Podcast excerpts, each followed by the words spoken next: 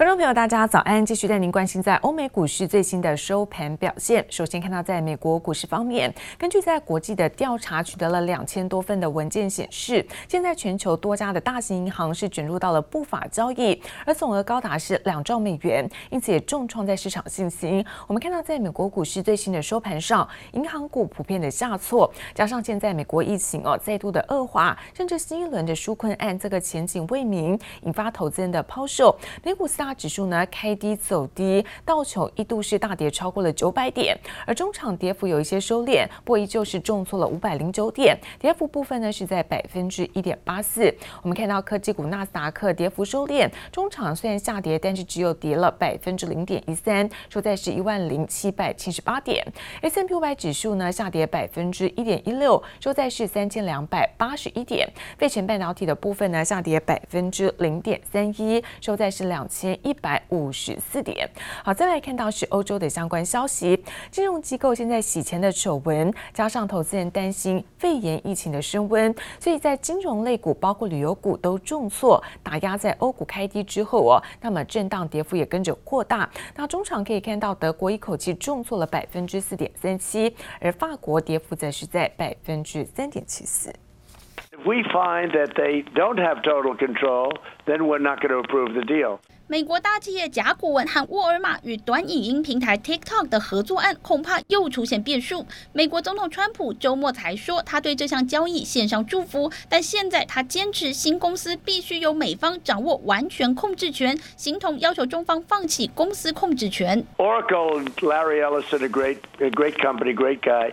And as you know, Walmart is Walmart. It's great. And they have a partnership and they are going to buy it. They're going to have total control over it. It's all going to be run by Walmart and, and by 100% and Oracle. 据抖音母公司字节跳动的说法，新公司 TikTok Global 是字节跳动持股百分之百的子公司，甲骨文将持股百分之十二点五，沃尔玛将有百分之七点五的股权，中方会在股票上市前保留八成股权。和川普所说的甲骨文和沃尔玛完全掌握公司，双方说法有点出入，美中关系持续紧张。And what the FinCEN files reveal is the role of global banks in industrial-scale money laundering. Five global banks appeared the most. In the documents, HSBC, JP Morgan, Deutsche Bank, Standard Chartered, and Bank of New York Mellon. 金融界又爆发大规模洗钱风暴。美国新闻网站 BuzzFeed 和国际调查记者同盟联手，从美国财政部金融犯罪执法网络 FinCEN 的外泄密件中，揭露近二十年来金融机构内部的可疑交易金额超过两兆美元，相当于台币六十兆。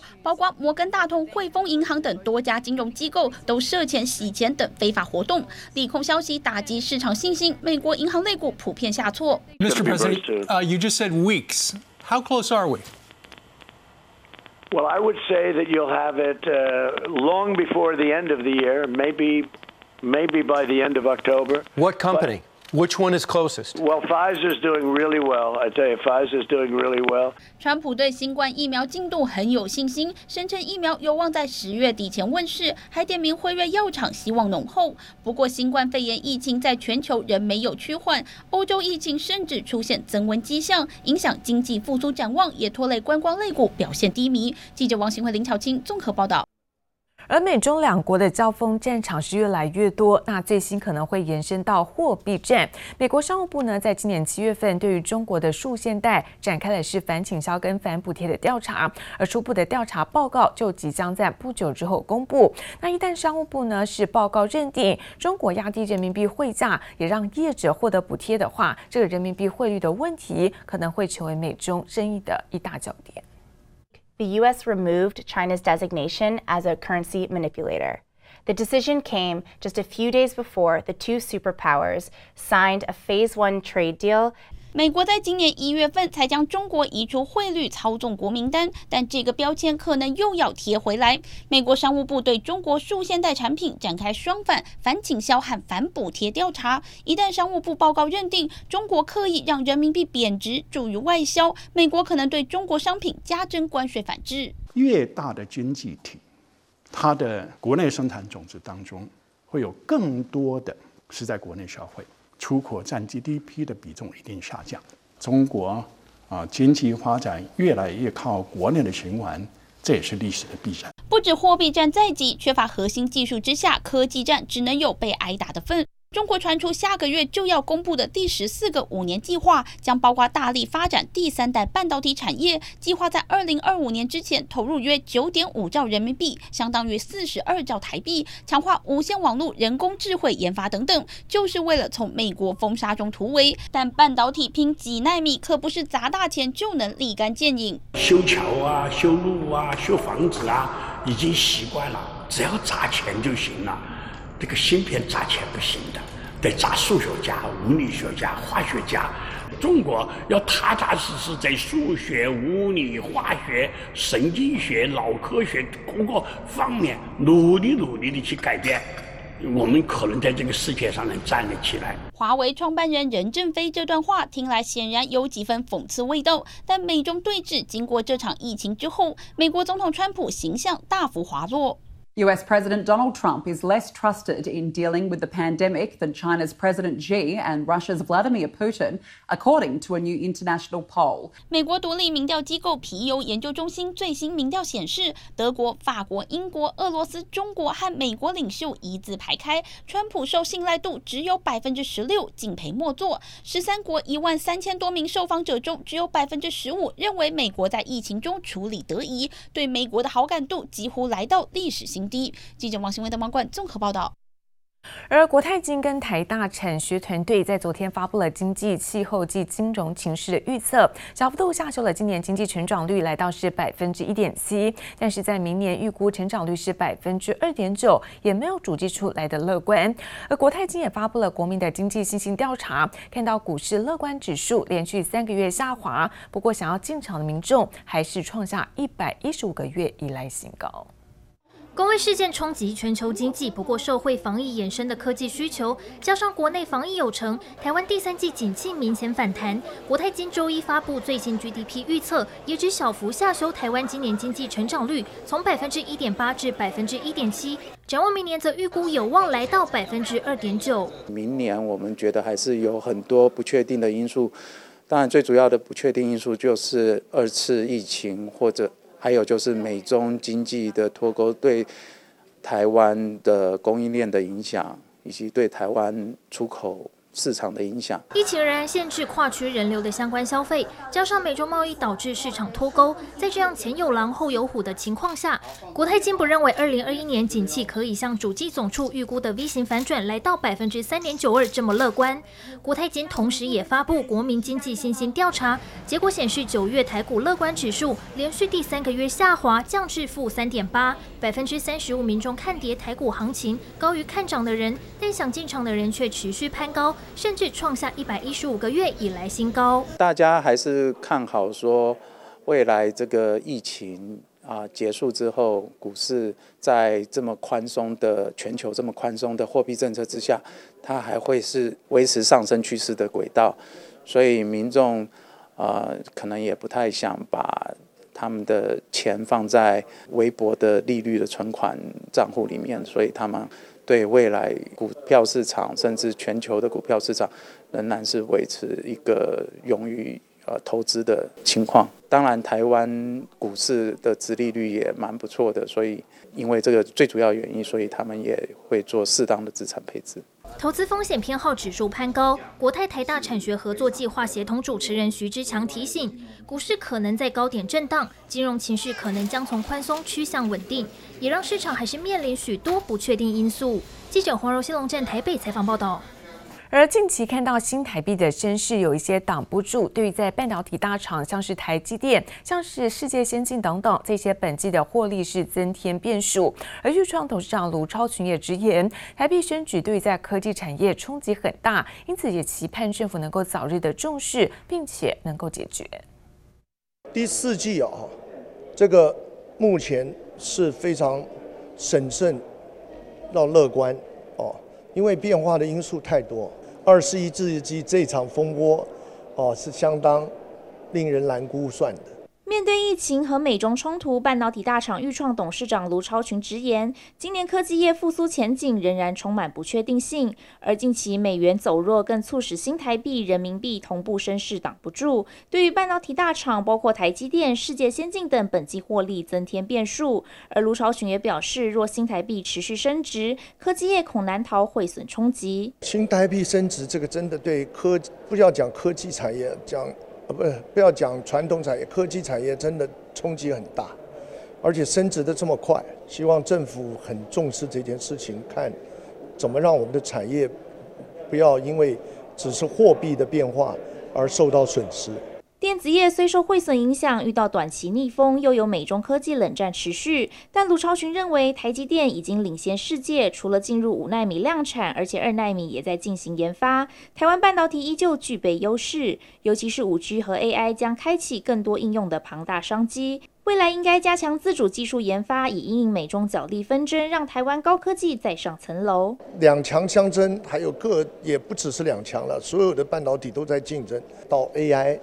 到五 G 到六 G 哦，到 Moving 都是要靠半导体，所以我觉得台湾真正讲是要努力做好自己的本分，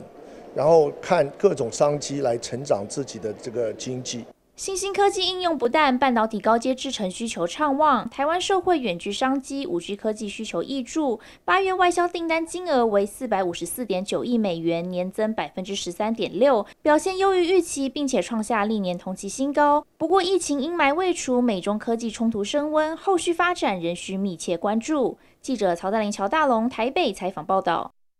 台湾晶圆代工龙头台积电在去年成立了两纳米的专案研发团队，那么寻找可行的路径来进行开发。而现在研发的进度超前，根据在供应链透露，两纳米的制程已经有重大的突破。而业界看好在二零二三的下半年，这个风险性的市产良率可以达到九成，把对手三星是横甩在后。而晶圆代工模式现在成为半导体业重要的发展走向。现在传出，就连在大陆官方也要求大陆。的境内的晶圆代工厂要来优先供应陆系 IC 设计业者产能，也造成不少的厂商抱现金来大抢产能的状况。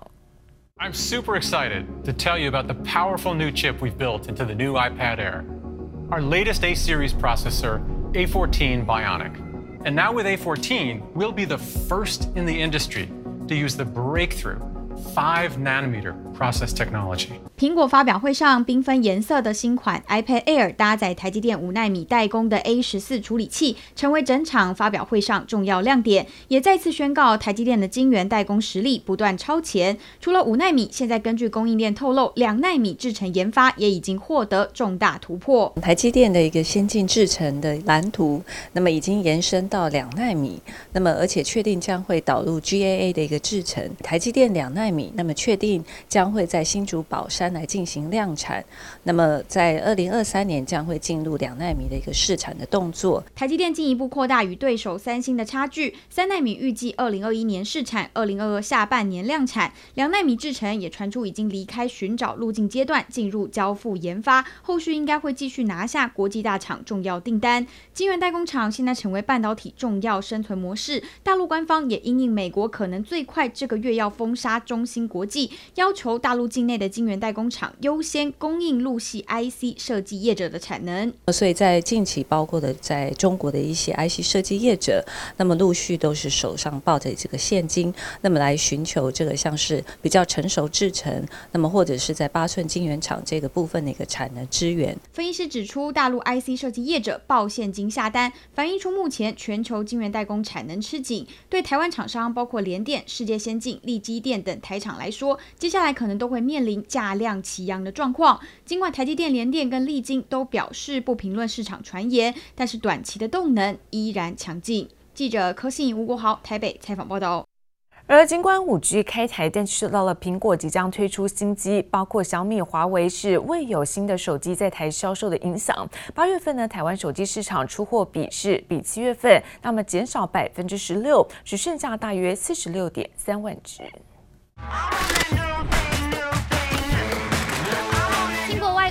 面玻璃质感设计的机型，和 OPPO 系出同门的 Realme，靠着高 CP 值异军突起，八月在台湾月销量大增二点五倍。Realme 抽车大哥 OPPO 只用了一年的时间就登上台湾销售量单月季军，销售额更紧咬强打中高价格的 Sony。分析师点出 Realme 的中阶机种行销手法，加上华为禁令的不确定性，都是市场洗牌的原因。近期的话，整个中国手机品牌陆续的发表一些五 G 中阶的一个机种，再加上整个行销活动的一个加持之下，其实近期当然会有一些略微的一个回温。华为未来在手机市场的一个出货，可能会面对到比较高的一个不确定性，这会造成整个中国手机品牌在国内市场的销售会出现一个新一波的一个洗牌。台湾八月销量前十大品牌，第一名是苹果，占百分之三十，再来是三星，占百分之二十八点九，季军为 Realme，占百分之九点二，其余中国的 OPPO、vivo 和国内厂牌华硕、宏达电等等，